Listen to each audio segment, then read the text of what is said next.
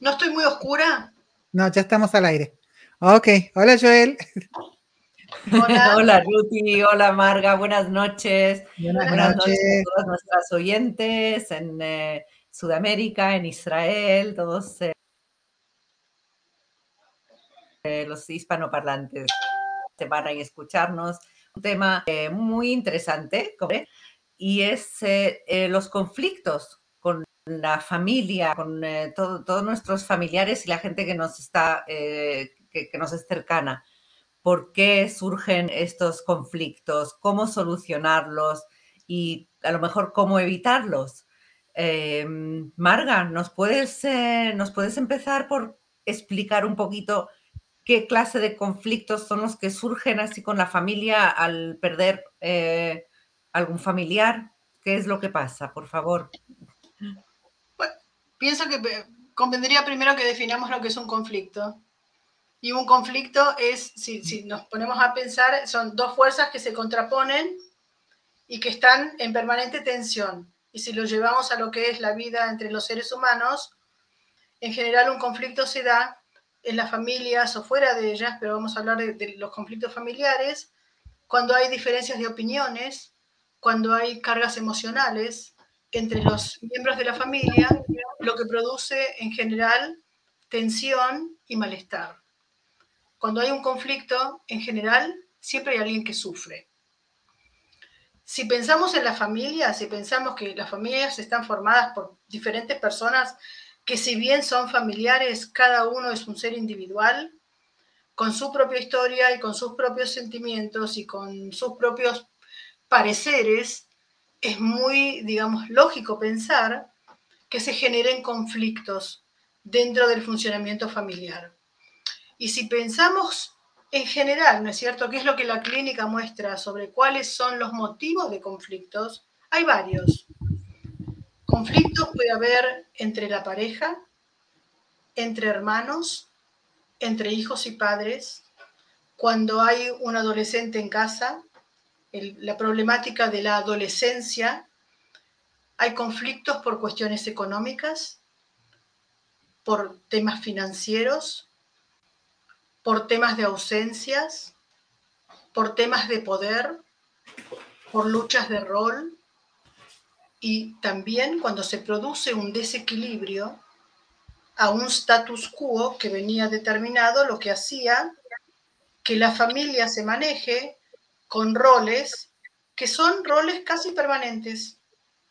En general las familias están conformadas por padres e hijos, digamos que nuestra modelo tradicional de familia, en donde, y los hijos obviamente, en donde en general cada uno tiene, más allá de los roles, digamos, eh, eh, biológicos de ser padres e hijos, en donde cada uno tiene un rol determinado, lo que hace que la familia se maneje de una manera determinada con patrones de conducta determinados pero cuando hay un desequilibrio, como por ejemplo puede ser la muerte de uno de los padres, también de uno de los hermanos, pero en nuestro caso vamos a hablar de uno de los progenitores, lo que se produce es una ruptura del equilibrio, en donde teníamos roles determinados que se venían manteniendo durante muchísimos años y de repente hay un rol que desaparece. Entonces lo que se genera es lo que se genera siempre cuando se, se rompe la rutina, ¿no es cierto? Como cierta necesidad de volver a reordenarse y de repensar cómo se cubre nuevamente ese rol, quién lo cubre, si es que hay necesidad de cubrirlo, y es ahí donde se pueden realmente generar conflictos. Los conflictos es bueno decir también, y con esto voy a terminar, en general los conflictos no suceden un día y de repente hay un conflicto. En general lo que hay es un detonante. Y ese detonante es el que pone, digamos, en efervescencia mucha de la carga que cada uno de los, que, de los familiares en general tiene, pero que por alguna cuestión estaba manejada con cierto equilibrio, pero al desestructurarse ese desequilibrio, digamos, como surge el conflicto, y ese conflicto surge con toda la carga que tenía atrás. Pero lo de que sí cómo se maneja, ¿qué? Lo que sí de los roles, o sea, la persona que falleció ocupaba un rol en la familia y de repente esa persona desapareció y alguien por ahí tiene que cubrir ese rol. Y a veces puede ser algo positivo que alguien cubra ese rol y a veces puede causar un conflicto. Claro. Porque puede ser positivo que alguien dice, no, yo voy a hacer esto que lo hacía tal persona y todos aceptan que él haga ese rol. Por ejemplo, quién es el cabeza, muchas veces pasa con el cabeza de familia y hay hermanos que se pelean porque quieren ser ellos cabeza de familia o, cosas así. Eh, claro, claro, en general entonces aparecen los, conflictos entre hermanos. ¿Quién es el más importante? ¿A quién le corresponde? Si es por una cuestión de que es el mayor, si es porque estudió y el otro no estudió. Digamos que hay muchas variables que no son todas iguales, por lo cual es importante entender que cada familia tiene una manera muy individual de vivir sus conflictos. Si bien el conflicto como término, digamos, como, como definición, es conflicto entre padres e hijos o lo que fuera, cada familia vive su conflicto de una manera individual y personal de la familia. Mira qué interesante. Acá eh, Laura Liliana nos dice, no soy viuda, la sigo porque el contenido es aplicable a situaciones de la vida misma. y sí, siempre hay conflictos. Nosotros lo sentimos más agudo porque mucho más fuerte, pero conflictos siempre existen. Pero yo me pregunto, perdón, yo me pregunto por qué un conflicto ah, eh, en algunas familias al perder eh, un, eh, el integrante de la familia, los conflictos surgen de inmediato nada más morir la persona, enseguida ya empiezan las Hay familias que lo llevan muy bien durante meses y después algo explota. Entonces, ¿qué, es lo que quiere decir detrás de eso? Cuando algo así, cuando se rompe una relación de repente, a lo mejor el, marido ha, fallecido hace ya nueve meses y te llevas muy bien con la familia y todo y de repente no lo entiendo. ¿Es algo que era, era una relación hipócrita entonces? Porque hay de, repente surge un conflicto que no se mm, y, que no, no hay manera de volver, de, volver atrás. Sería interesante entender a lo mejor si, si hablas de un caso específico o de una cosa que es más generalizada. Pero yo diría, como hablamos siempre, que los procesos de duelo llevan un tiempo. Y muchas veces cuando uno está ocupado con el duelo, uno, quien sea, puede ser la esposa, los hijos, la hermana, la mamá, digamos, cada uno lleva ese proceso como puede. A veces, cuando se produce como cierta, vamos a decir, calma, porque pasó tiempo, y uno está ya menos ocupado con su proceso de duelo y puede volver a reconectarse con la realidad, es cuando surgen generalmente conflictos que en algún momento, digamos, como que pusieron la cabeza pero no salieron, no entraron del todo. Y en el momento en que la persona que a lo mejor sostenía esos equilibrios entre la familia de afuera y la familia de, adentro ya no está, entonces surgen los conflictos. No hay nadie que sea mediador. Entonces a veces puede llegar a ser ese el detonante. El hecho de que el duelo de alguna manera se calmó, empieza una nueva reconexión con la realidad, lo que no produce un proceso de amnesia, sino que lo que produce a veces es como cierta, em, como que se revuelven, a, se resalza algo que puede ser que en el pasado haya sido de alguna manera controlado por todos y que en este momento al no haber, como dije antes, un mediador, no hay quien no hay quien medie el conflicto. Bueno, también está la parte económica, o sea, que al principio no se ve y cada uno espera qué le corresponde o por qué me dieron esto. Eh, yo les comenté que de, una persona acá en Israel, cuando uno hace seguro de vida y tiene que anotar quién va a recibir el seguro de vida cuando él fallezca, eh, y eso no va de acuerdo a lo que es después el, eh, el testamento.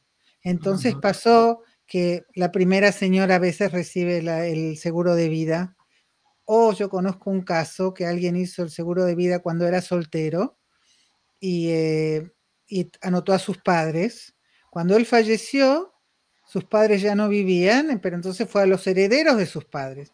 Entonces esta mujer, en lugar de recibir todo el seguro de vida del marido, el marido tenía otros dos hermanos, recibió un tercio. Y se asombró porque los hermanos agarraron su parte en lugar de pasársela de vuelta a ella. Y le pregunté, ¿y vos qué hiciste? Porque yo me daría una rabia. Me, me dice, yo no me quise pelear. Ellos decidieron así y a mí me es importante que estemos bien con los hermanos. No me quise pelear. Por ahí eso es otra. Pero ves en ese caso, Ruti, no se quiso pelear en ese momento, pero yo creo que algo le queda dentro, como lo que estaba explicando Marga antes, que, que, que, algún día a lo mejor si surge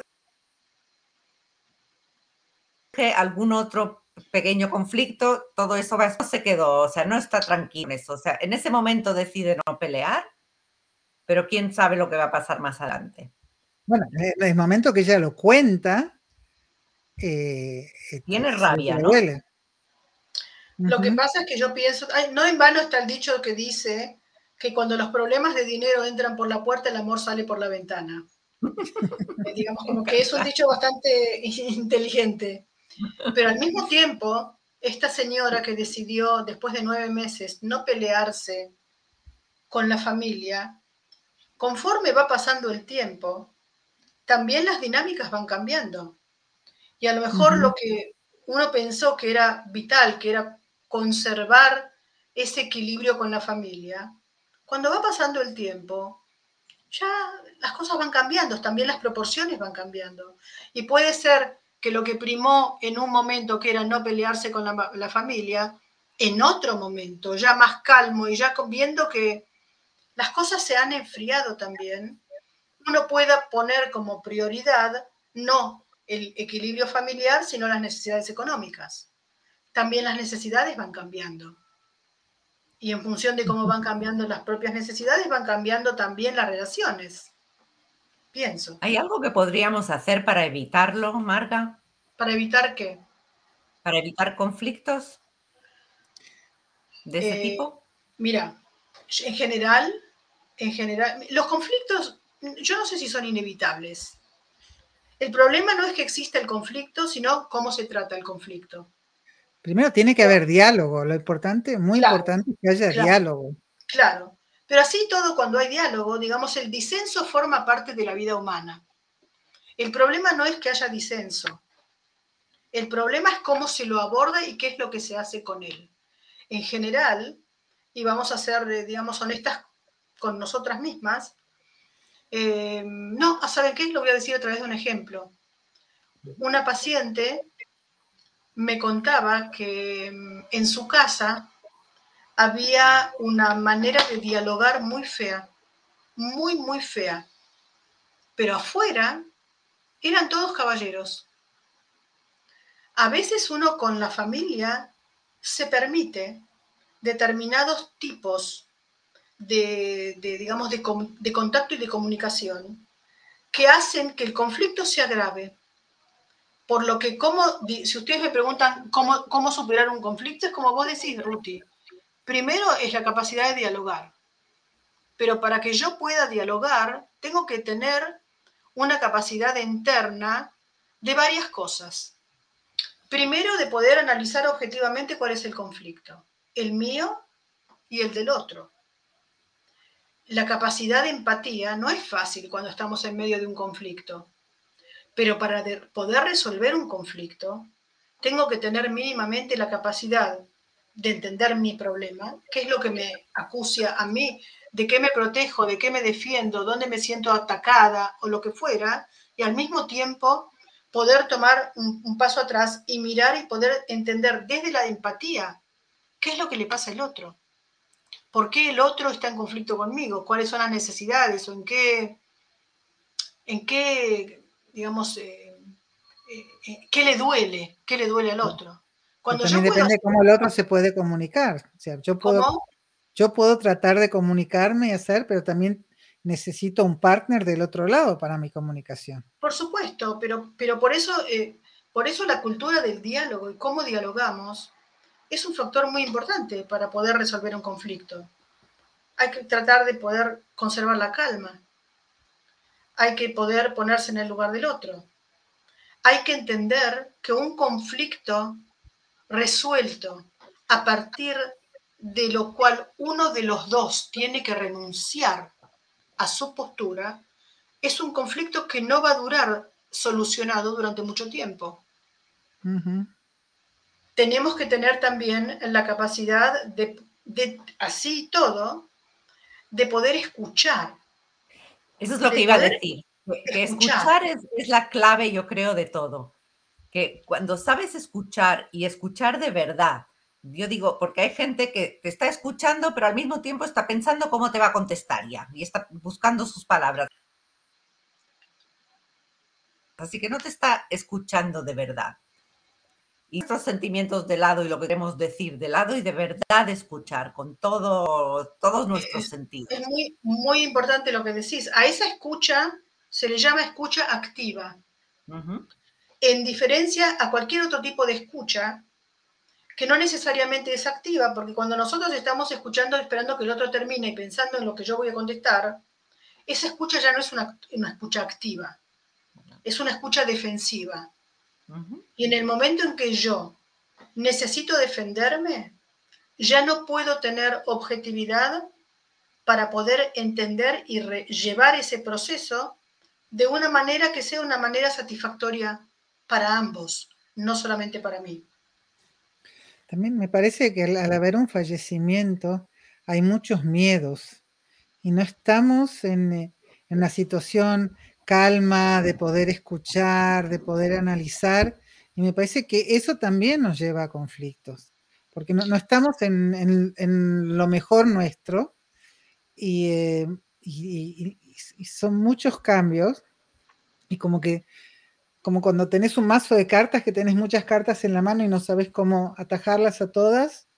Eh, siento que a veces pasa una cosa así y, entonces es más difícil, si no nos entendemos con la otra persona, es más difícil que podamos comunicarnos y, y llegar a alguna solución óptima. Por eso no es aconsejable, digamos, tratar de resolver los conflictos en el periodo de duelo y seguro que no cuando el, cuando el duelo es un duelo muy reciente, porque estamos todos muy cargados, cargados, salvo que haya cosas, viste, de force mayor que nos obliguen a tener que resolver determinadas cosas. Eh, otro tipo de conflictos, conflictos diría dinámicos de la familia, no es aconsejable resolverlos en ese momento, porque no está, nadie está em, digamos, nadie está, el 99% está muy influenciado por las emociones. Y cuando nosotros estamos por las em, influenciados por las emociones, decidimos desde las emociones. Y cuando hay un conflicto, las emociones siempre están en juego. Necesitamos apelar también, ¿cómo? ¿Cómo? Digo que hay que evitar, hay, que evitar eh, contestar o algo por nuestras emociones. Sí, porque decidimos desde ahí, decidimos desde ahí, desde la emoción. No decidimos desde el sentido común, desde la frialdad que necesitamos como para poder entender determinados aspectos de un conflicto que requieren también cordura, más allá de, de emoción. A veces lo que pienso también, a veces las leyes, las leyes se hacen de alguna manera muy generalizada. Y a veces uno, a pesar de tener a la ley de su lado, tiene que buscar eh, otro tipo de solución. Por ejemplo, acá en Israel está la ley de que si una pareja no tuvo chicos, eh, un tercio de, la, de lo que él tenía pasa a su familia. ¿Por qué hacen eso? Me imagino que si una persona, los padres ayudaron a comprar una casa y falleció un hijo, entonces como que los padres hereden algo para tener para cuando sean mayores. Pienso que es así pero conozco un caso que fue justamente mi familia, que murió un hombre de 83 años y las hermanitas de 90 años lo heredaron. Y ahí se, se peleó la familia porque la viuda no podía creer que las hermanitas de 90 años le sacaban la plata que era de ellos. Eh, entonces tenemos que entender también a veces cómo es la ley, pero también tengo que entender si, la ley está de mi lado, qué es lo que quiere decir. Hay, por ejemplo, también una ley en Israel que es una ley muy complicada. Yo tuve, cuando trabajaba en AMJA, tuve muchas, muchos casos de familias que están en el Moshav, que viven en Moshav, y que cuando los padres fallecen hay una ley, no sé qué pasa hoy con la ley porque es una ley muy compleja y muy complicada, a donde hay que elegir uno de los hijos, que es el, hijo, digamos, que, que sucede el sucesor. Es como las familias reales, como las familias reales. Que hay uno que va a ser el rey y los otros. Y eso genera, pero digamos que acá no somos reyes, ni la gente es millonaria, y en general los bienes están en, paredes, y los derechos de trabajar la tierra están en, digamos, eh, está todo, no es que agarras la plata y la tenés en el banco. Eso genera conflictos entre hermanos y entre padres que es terrible es terrible. Y muchas veces a mí me producía, tanto como profesional como por ser humano, como ser humano, ¿no? Una indignación. Porque fíjense lo que es tener que elegir un hijo y dejar a los demás afuera. Que ese va a ser el, el, hijo único, que puede seguir manteniendo, digamos, ese, ese ¿cómo se dice? Rejush, ese mm, bien, propiedad. Propiedad, bien. No es solamente la propiedad, es los derechos de trabajar, toda la tierra. Yo conozco a alguien que se cuida, ella se quedó cuidando a la madre y la madre vivía en la casa. Cuando falleció la madre, vino el hermano mayor y le dijo, vos tenés que irte de la casa. Y dijo, pero yo no tengo plata, yo siempre la cuidé a mamá. Dice, no, ahora por ley la casa me corresponde. Y eh, tenemos acá lo que nos dice Susana. A ver, pongo. No sé si puede ser en muchos casos la experiencia que yo tengo, pero Benny siempre unía a todos. Me respetaba a mí, respetaba a sus hijos y también nos unía a todos por igual. Será por eso que hoy que él ha emprendido el camino, la relación con sus hijos es la continuación, como lo fue durante 30 años en los cuales vivimos juntos. Hasta ahora no hubo conflictos entre nosotros y no creo que los haya. Cada uno recibió lo suyo ya que él dejó un testamento. Todos lo hemos querido mucho y los recordamos. Por suerte, hay familias que no quieren dejar testamento porque tienen miedo que eso cause algo. Un ser humano sensible nos ayudó a todos por igual. La familia era el centro de su vida. Creo que también tenemos que vernos a nosotras si es que hemos sido muy perfectas y la culpa la tiene el otro.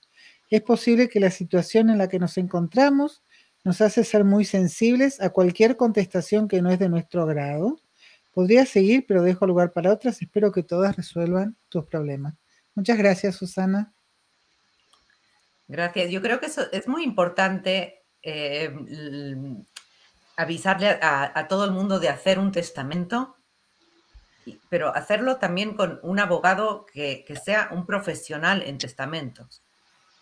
No cualquier, no, no cualquiera. O sea, el testamento tiene que estar muy, muy claro que no haya lugar a ninguna interpretación. Hay, hay, a veces que hay, eh, hay propiedades y entonces el padre da una propiedad a cada hijo. Puede ser que el testamento lo hizo hace 30 años y mientras tanto una de las propiedades está en un lugar... Después los hijos se pelean. Y otros que están en un lugar que se puso malo. Y alguien me había comentado cuando yo estaba en el grupo de viudas, que le habían recomendado que todas las propiedades se vendieran y se repartiera el dinero. O sea, si alguno quería comprar, se sabía exacto el valor de la propiedad. Pero para eso, como vos decís, hay que ir a alguien que sea experto en todas esas cosas. Que no haya lugar después a que haya cualquier conflicto, cualquier interpretación de lo que está escrito.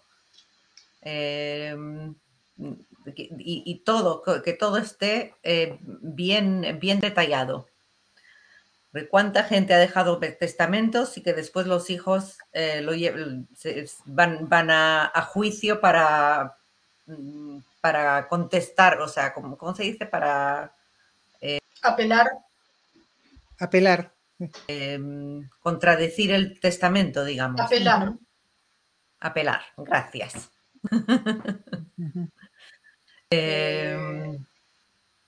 Sí.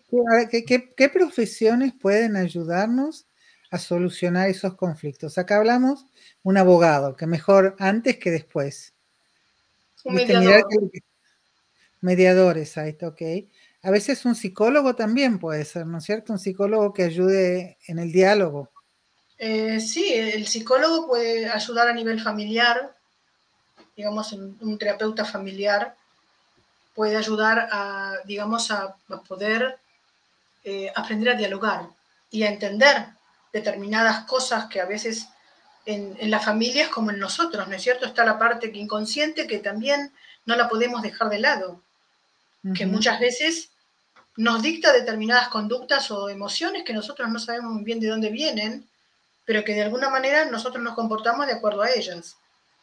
Y sobre todo cuando hay, digamos, accidentes familiares, como puede ser una muerte, como puede ser una, una debacle económico, una separación, una traición familiar, un, hijo, digamos, que, que que sale, de, digamos, del esquema familiar y, se va a vivir por el mundo. No, no importa, hay tantas situaciones que pueden llegar a ser detonantes de conflictos familiares, en donde, sí, yo pienso que el abogado, el psicólogo, el mediador, este, en caso de personas mayores, en caso de personas mayores, mayores, que todavía, por ejemplo, la clínica lo mostró, ¿no? Me lo mostró hay personas muy mayores que van perdiendo determinadas funciones cognitivas, pero que aún siguen, digamos, teniendo como cierto control y los hijos ven que hay algo que no, que no funciona como tiene que funcionar. Muchas veces un diagnóstico bien hecho también puede abrir puertas.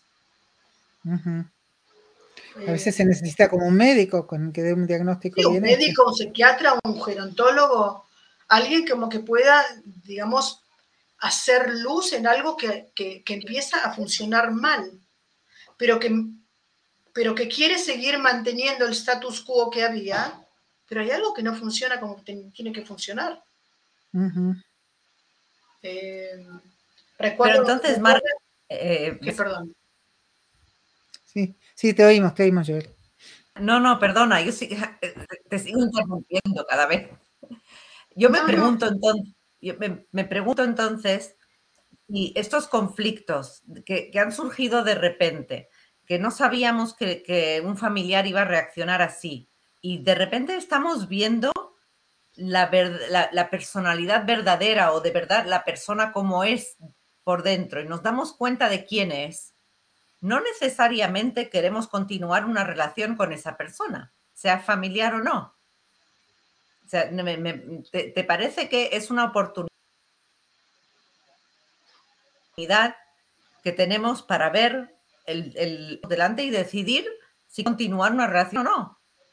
Y es una, digamos, eh, conozco a, muchas viudas alrededor mío que han hecho una limpieza, ¿sabes? De, de toda esa gente que de repente eh, les ha enseñado otra cara y se dan cuenta que no es la persona que quieren, que, mm, ya, está, ya no hay una relación que, no hay un conflicto que arreglar ahí. Es una ocasión para decir, stop, fuera. Los, los bloquean del teléfono también.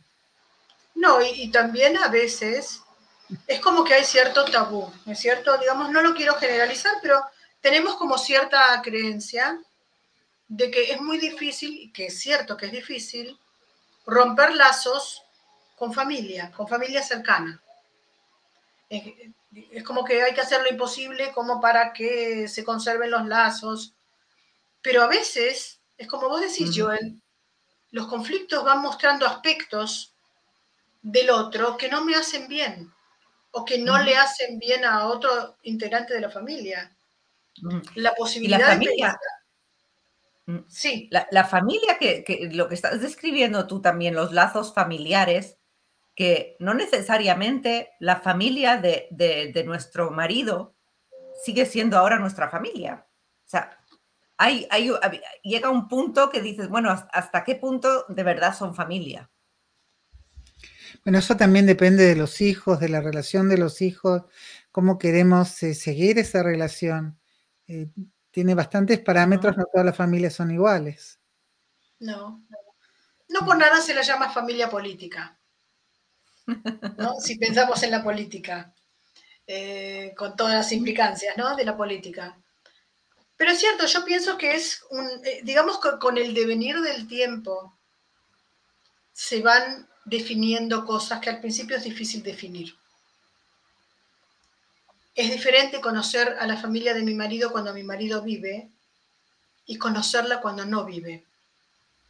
Nunca habíamos conocido a la familia de mi marido, nunca había conocido a la familia de mi marido cuando él no vive. Entonces, es, y ellos tampoco me habían conocido a mí cuando mi marido no vive. Quiere decir que inevitablemente surgen aspectos en la relación que antes no habían aparecido.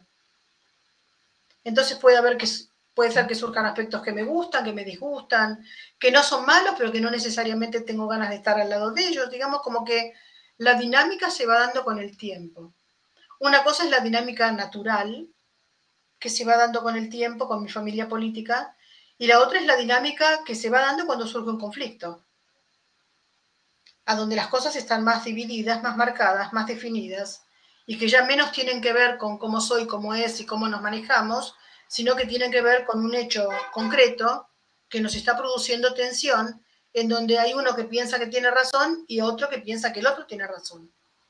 Entonces, ¿cómo, cómo, se, cómo se enfrenta ese conflicto? ¿Cómo se soluciona cuando el mediador, que era el que forma parte de las dos familias, no está? Bueno, aquí alguien nos cuenta, la familia de mi marido era una basura cuando él vivía, ahora son más basuras que antes. Lo siento mucho que tenga que ver eso. Pero, pensemos una cosa, pensemos una cosa, ¿no? Es complicado eso de, de, la familia política. Yo por suerte tuve una familia política espectacular. Pero así todo, si nosotros nos ponemos a pensar, son dos familias con dos culturas, con dos historias, con dos orígenes distintos, que tienen que amalgamarse de alguna manera y tratar de llevarse bien. Y con estado económico distinto también, que eso Con estados económicos, piensen en las fiestas. Uno, uno festeja la fiesta así, el otro la festeja así. Digamos, ¿cómo hacemos? Es, lleva años a veces encontrar un equilibrio, que en, en, realidad el equilibrio se hace en pos de poder tener una relación familiar relativamente equilibrada y cómoda. Entonces, a todo el mundo cuando se llega a un equilibrio, de alguna manera hace un esfuerzo para algo o sacrifica algo.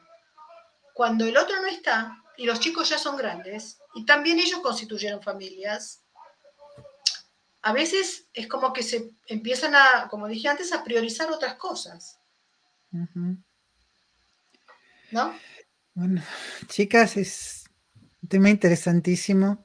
A veces nos van saliendo lo importante entonces es ser ágiles, tratar, tratar de comunicarnos, porque para nosotros y para todos es mejor que no estemos peleados.